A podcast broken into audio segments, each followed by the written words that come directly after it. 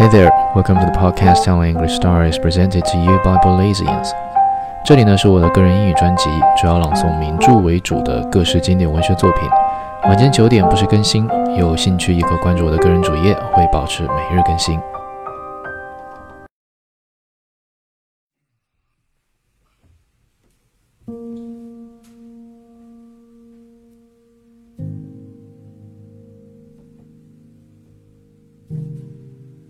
The Moon and Sixpence, Volume 28. The explanation came a week later. It was about 10 o'clock at night. I had been dining by myself at a restaurant, and having returned to my small apartment, was sitting in my parlor, reading. I heard the cracked tinkling of the bell, and going into the corridor, opened the door. Stroeve stood before me. Can I come in? he asked. In the dimness of the landing, I could not see him very well, but there was something in his voice that surprised me. I knew he was of abstemious habits, or I should have thought he had been drinking. I led the way into my sitting room and asked him to sit down. Thank God I found you, he said. What's the matter? I asked in astonishment at his vehemence. I was able now to see him well. As a rule, he was neat in his person, but now his clothes were in disorder. He looked suddenly bedraggled. I was convinced he had been drinking, and I smiled. I was on the point of chaffing him on his state. I didn't know where to go, he burst out. I came here earlier, but you weren't in. I died late, I said. I changed my mind. It was not liquor that had driven him to this obvious desperation. His face, usually so rosy, was now strangely mottled. His hands trembled. Has anything happened? I asked. It. My wife has left me. He could hardly get the words out. He gave a little gasp, and the tears began to trickle down his round cheeks. I did not know what to say. My first thought was that she had come to the end of her forbearance with his infatuation for Strickland, and goaded by the latter's cynical behavior, had insisted that he should be turned out. I knew her capable of temper, for all the calmness of her manner, and if Stroeve still refused, she might easily have flown out of the studio with vows never to return. But the little man was so distressed that I could not smile. My dear fellow, don't be unhappy. She'll come back. You mustn't take very seriously what women say when they're in a passion. You don't understand. She's in love with Strickland. What? I was startled at this, but the idea had no sooner taken possession of me that I saw it was absurd. How can you be so silly? You don't mean to say you're jealous of Strickland? I almost laughed. You know very well that she can't bear the sight of him. You don't understand, he moaned.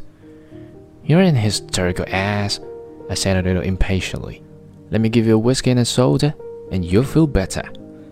I suppose that for some reason or other, and heaven knows what ingenuity men exercise to torment themselves. Dirk had gotten it into his head that his wife cared for Strickland and with his genius for blundering, he might quite well have offended her so that, to anger him, perhaps she had taken pains to foster his suspicion. Look here, I said, let's go back to your studio. If you made a fool of yourself, you must eat humble pie. Your wife doesn't strike me as the sort of woman to bear malice. How can I go back to the studio? He says wearily. They are there. I've let it to them. That's not your wife. Who's left you? It's you who've left your wife. For God's sake, don't talk to me like that. Still, I could not take him seriously. I did not for a moment believe what he had told me. But he was in very real distress.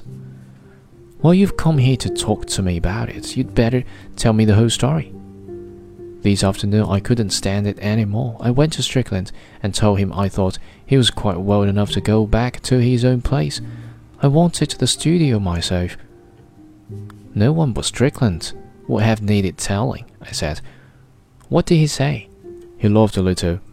You know how he laughs, not as though he were amused, but as though you were a damned fool. And said he'd go at once. He began to put his things together. You remember I fetched from his room what I thought he needed, and he asked Blanche for a piece of paper and some string to make a parcel. Stroeve stopped, gasping, and I thought he was going to faint.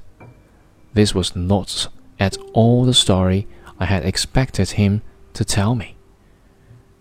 She was very pale, but she brought the paper and the string. He didn't say anything. He made the parcel and he whistled a tune. He took no notice of either of us. His eyes had an ironic smile in them. My heart was like lead. I was afraid something was going to happen, and I wished I hadn't spoken.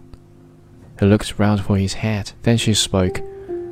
I'm going with Strickland, Dirk, she said. I can't leave with you anymore. I tried to speak, but words wouldn't come. Strickland didn't say anything. He went on whistling as though it had nothing to do with him. Stroeve stopped again and mopped his face. I kept quite still. I believed him now, and I was astounded. But all the same, I could not understand. Then he told me in a trembling voice, with the tears pouring down his cheeks, how he had gone up to her trying to take her in his arms, but she had drawn away and begged him not to touch her. He implored her not to leave him. He told her how passionately he loved her. I reminded her of all the devotion he had lavished upon her. He spoke to her of the happiness of their life. He was not angry with her. He did not reproach her. Please let me go quietly, Dirk, she said at last. Don't you understand that I love Strickland? Where he goes, I shall go. But you must know that he'll never make you happy.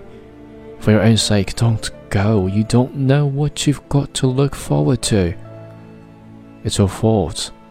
You insisted on his coming here. He turned to Strickland. Have mercy on her.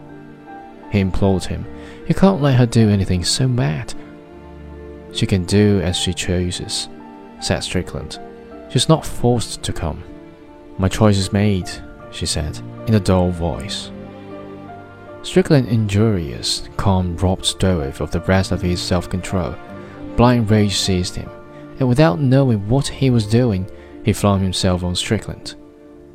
Strickland was taken by surprise and he staggered, but he was very strong, even after his illness. And in a moment, he did not exactly know how, Stroeve found himself on the floor. You funny little man, said Strickland. Stroeve picked himself up.